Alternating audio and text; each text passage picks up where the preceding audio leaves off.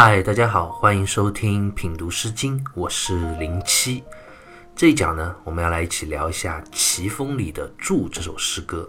《祝》这首诗歌，它基本的主旨历来是没有太多争议的，基本都认为这是一首描写新郎迎亲的诗歌。但是诗人通过这首诗歌，其实背后想要表达的意涵，历来的看法就比较多了。诗歌的内容非常简单。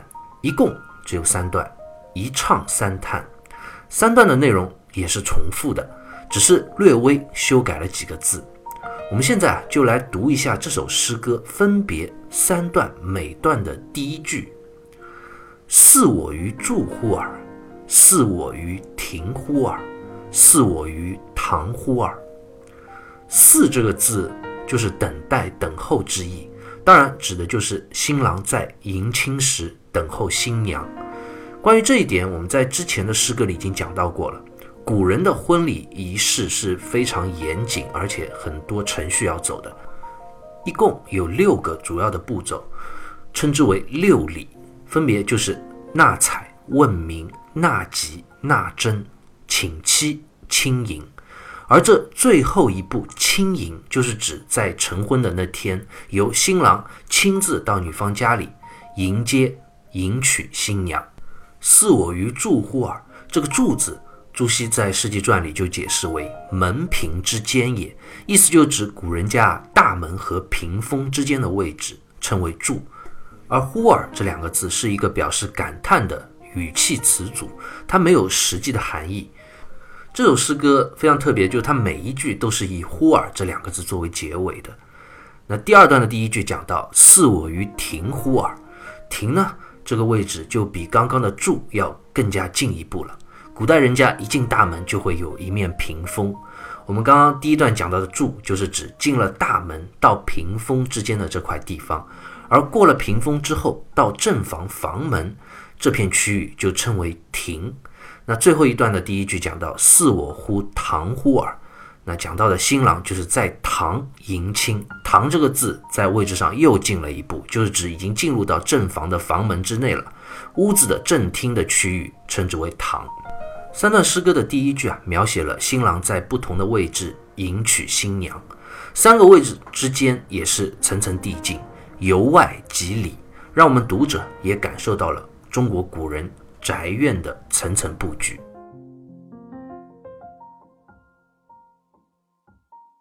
我们刚刚讲到古人宅院的布局，说到屏风啊，就不得不提一下中国所特有的这种建筑美学了。屏风是中国自古以来所特有的一种居家的装饰品，它主要的作用呢，就是用来隔断空间的。比如我们现在去一些上了年头的古宅院，一进院门就会看到一面屏风，然后呢，你要绕过这个屏风才能走到庭院里，走到屋子。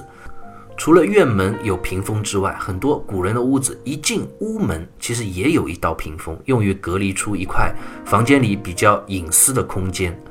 我们中国人啊，都比较含蓄，比较注重礼节，注重隐私，任何事情不喜欢过于的直接。屏风的设置就是最好的体现。你站在院门之前，一眼是看不到院子里的房间，看不到房间的布局的。因为被一面屏风遮挡住了，但当你绕过屏风，那就别有洞天了。这一点啊，是中国的建筑和西方建筑在布局上有着截然不同的审美特征。我们印象中，西方人的建筑啊，多以单个雄伟、高耸壮观作为它的特色，比如高耸入云的这种哥特式的教堂，人们走进去就好像被扔在了一个巨大的幽闭的空间之中，没有任何的遮挡。抬头就看到高耸的穹顶，感受到自己在神面前、在上帝面前的渺小，心中充满了畏惧。而中国的建筑美学呢，却完全不是这样的。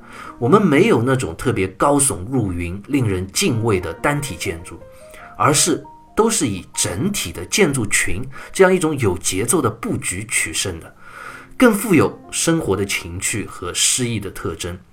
比如我们熟悉的故宫的皇家宫殿群，包含着亭台楼阁的一些江南的宅院。当你走进这样的复杂多样的建筑群里啊，你不会感到压迫和畏惧，而是充满着若隐若现的那种惊喜感。柳暗花明的期待感，可能漫不经心的你绕一个弯就能遇到一片新的视野。李泽厚先生在《美的历程》里就说啊，中国的建筑它有那种平面的纵深空间，使人慢慢游历在一个复杂多样的楼台亭阁的不断进程的过程中，感受到生活的安逸和对环境的和谐。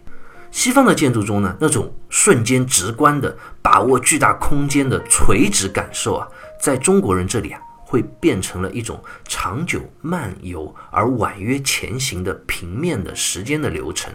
我们刚讲到，中国建筑中的屏风就起到了很好的隔离视野、婉转空间的作用。而且我们还会在屏风上做一些雕刻，做一些绘画，让它不仅仅是一面普通遮蔽的实用性的横板，更是一件精美优雅、富有品味的艺术品。这也体现了房屋主人的一种审美格调。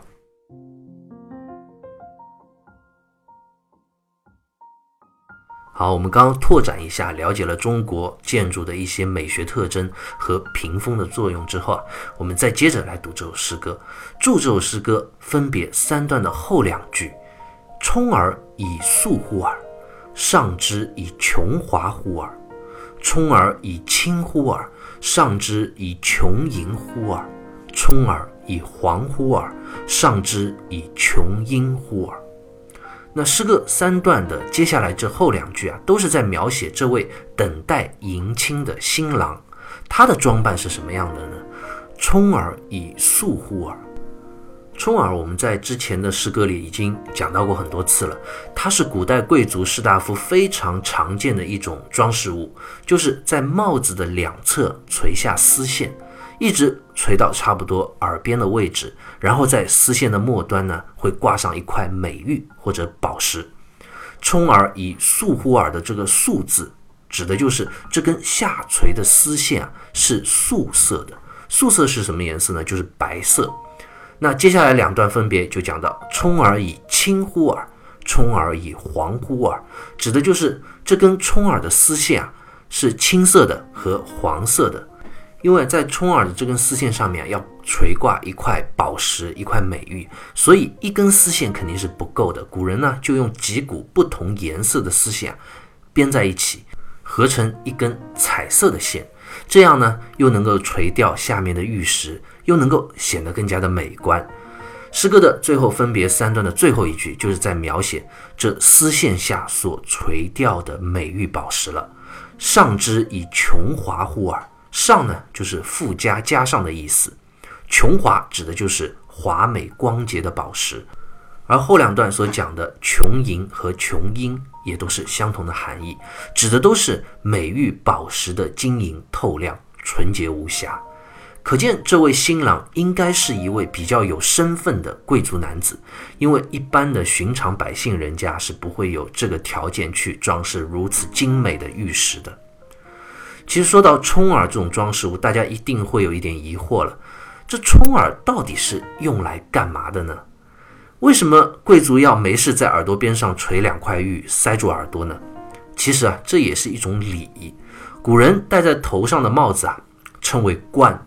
那其实冠不仅在耳朵两边会垂下充耳啊，贵族官员的冠上面还有一块长条的板，叫做檐，它和帽子是连在一起的，这样连在一起称之为冕。我们看古装片啊，都会看到古代天子、诸侯、大臣都会戴这样的帽子，冕上的这块板前后也会垂下一串串的流苏，那这就叫做流，而在这个流上面呢，还要穿着。一颗颗的宝石，那根据诸侯等级的不同啊，流的数量也是不同的。天子最高等级的贵族，他的冕前后各垂十二串流，那诸侯呢就各垂九串流，士大夫七串，以此类推，慢慢的根据你的贵族的地位越来越低。串的流苏啊也越来越少，所以古代贵族不仅是脑袋两侧有垂下来的充耳到耳朵这里啊，其实，在眼前和后脑勺啊也都有垂下来的冕流。这种装饰一方面是显示他贵族身份的华贵雍容，另一方面也有礼仪上的讲究。首先，你脑袋四面八方都垂着一串串的东西，那你就肯定不能激动了。你不能摇头晃脑的，要坐得很端正，要行得很稳当，不然你一激动，这一串串玉石头就直接抽你脸上了。所以，左右的冲耳也好啊，前后的这个流也好，他们都有一个主要的作用，就是让戴冠冕的这个人在行为和情绪上要保持节制和礼貌，温文尔雅。其次呢，还有另外一个含义，《大戴礼记》里啊就记载：“故古者免而前流，所以闭明也；统况塞耳，所以眼聪也。故水至清则无鱼，人至察则无徒。”意思就讲，古代的帝王贵族，他们作为统治者，冠冕之上啊前后要垂挂着一串串的流，流上呢有玉石，目的啊是为了要遮住眼睛。其实是为了要告诫自己，凡事啊不要看得太清楚。那左右呢要垂下冲耳，塞住耳朵，是为了要提醒自己，凡事啊不要听得太仔细。那这是什么意思呢？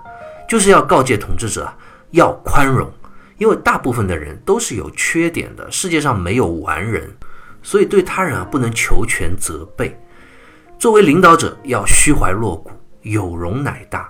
面对他人的缺陷，只要不是原则上的错误、小问题、小瑕疵，那你就睁一只眼闭一只眼嘛，得饶人处且饶人。水至清则无鱼啊，人至察则无徒。什么意思？就讲水如果太清澈了，这里头的鱼啊就不能生存了。你作为一个人，如果看得太清楚，你听得太明白、太精明、太较真了，尤其啊，你如果在管理上什么都要搞得清清楚楚、明明白白的。那就没有人能够安安心心跟着你了。这是一种中国人特有的领导智慧啊，也是情商，是充满人情味的。不像西方人一是一，二是二，不留情面，就有点太过生硬了。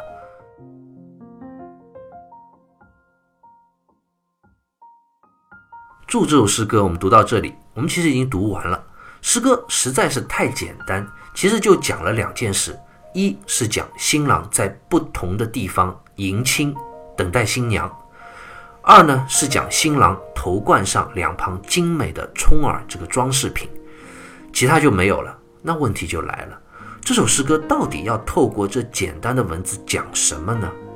那关于这个问题啊，历来有不同的看法。最常见的看法当然就是从字面来直接简单的理解了，就是讲一位新郎在迎亲。新娘呢，望着自己未来丈夫精致华美的装饰物，非常的喜悦幸福，所以呢，就写了这首诗歌。但其实，如果我们纵观诗歌啊，整首诗歌只有陈述，它没有抒情。尤其是讲到对方在不同的地方等自己，带着精致的玉石冲耳，讲到这些，但是诗人这位新娘并没有讲自己到底是开心还是不开心，是幸福还是不幸福，那这就很奇怪了。所以啊，诗歌的内涵一定不是这么简单的。我们再仔细看一下的话，其实会产生另一个疑惑，很有意思，也很奇怪。不知道大家有没有发现啊？诗歌分别三段讲了新郎在三个不同的地方住、停、堂这三个地方等新娘。那问题就来了，你迎个亲，有必要在三个地方等三次吗？而且这三个地方其实也离得不远啊，都是在门庭之内而已。关于这一点啊，历来就有一种深入的诠释了。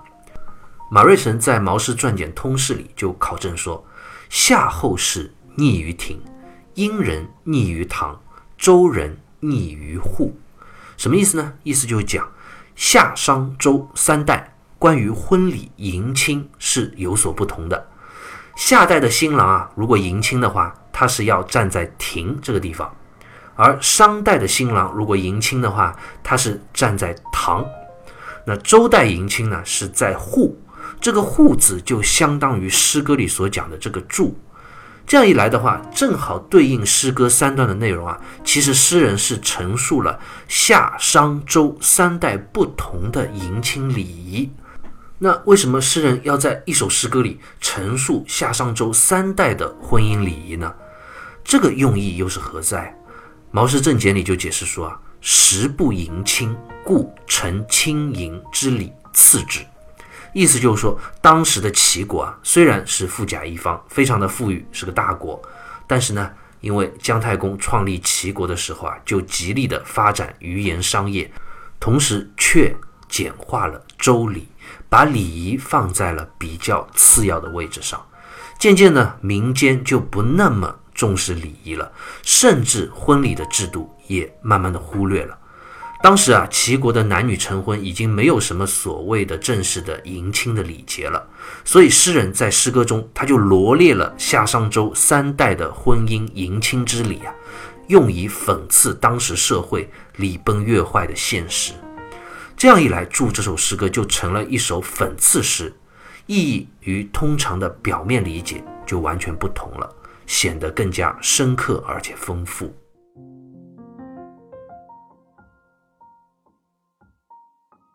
那诗歌读到这里，有的人可能还会进一步问一个问题啊：这婚礼迎亲的礼仪，难道就真的这么重要吗？你不做就不做了呗，也没什么了不起啊。其实呢，并非如此啊。礼从本质上来说，是人类的一种文化的体现，也是文化延续的一个重要的形式。我们试想一下，人类的生活中啊，无非就这么几件大事。婚丧嫁娶这样的大事，如果都不注重礼节，那人类的文化又从何体现呢？当然，礼仪不需要做得很复杂、很繁琐，我们可以简化它，可以调整它，但是绝不能轻易的舍弃它。《论语》里啊有一个故事是这样讲的：子贡欲去故朔之细阳，子曰：“次也，尔爱其阳，我爱其礼。”就是讲孔子，他有个徒弟叫子贡。子贡这个人他很有钱啊，是孔子弟子里的首富，而且是在鲁国当官的。当时的周礼啊，每个月初一，鲁国的国君都要祭祀祖庙，去接受周天子的政令，同时呢，要用一只羊作为祭祀。但是那个时候啊，礼崩乐坏，鲁国的国君啊，他根本就不去参加这样重要的祭祀了，而是就随随便便弄一只羊过去装装样子。所以啊，子贡他就想，既然国君也不来了，那这只羊也没必要用来装样子了呀，干脆就去除掉这个礼节算了，羊也就省下来了嘛。孔子啊知道了这件事情，就跟子贡说啊，他说子贡啊，你是不舍得那只羊啊，而我呢，不舍得的是那一份礼。意思就讲，其实羊并不重要，重要的是这份礼。如果鲁国的国君能够去祭祀，就算没有羊也没关系。但是如今祭祀的人也不去了，羊你也要去掉，也没了，那整个礼仪就全没了，这是多么可惜的事情啊！我们现在经常说，生活要有一份仪式感，虽然不需要太形式主义，但是面对一些传统的重要的习俗啊，人生中的重要的日子，还是要拿出那一份恭敬和诚意，要有那一份礼的，就像我们。会在清明冬至去祭奠先人，男女结合的时候啊，要举行婚礼。这些礼仪的背后，都包含着我们对于生活的庄重而真诚的内心。如果连这些重要的礼都失去了，那人类悠久灿烂的文化文明也就面临绝续的危险了。人和动物之间也就毫无差别了。所以，我想祝这首诗歌也是在告诫我们每一个人。对待生活要有一份敬畏之心和庄重之情。说的更简单一点，记得父母爱人的生日，为他们准备一顿美餐，准备一些小礼物。朋友亲人之间定期打个电话问候关心。见到长辈老师，恭敬的鞠个躬，行个礼。这些简单的行为，却都是一个人内在文化的体现。生活的仪式感不仅能体现出这样一个人的高尚的素养。而且还能够让我们平凡普通的日子啊变得更美好，更值得纪念，那生活呢也就变得更有意义了。好，关于祝这首诗歌，我们就先聊到这里，下期再会。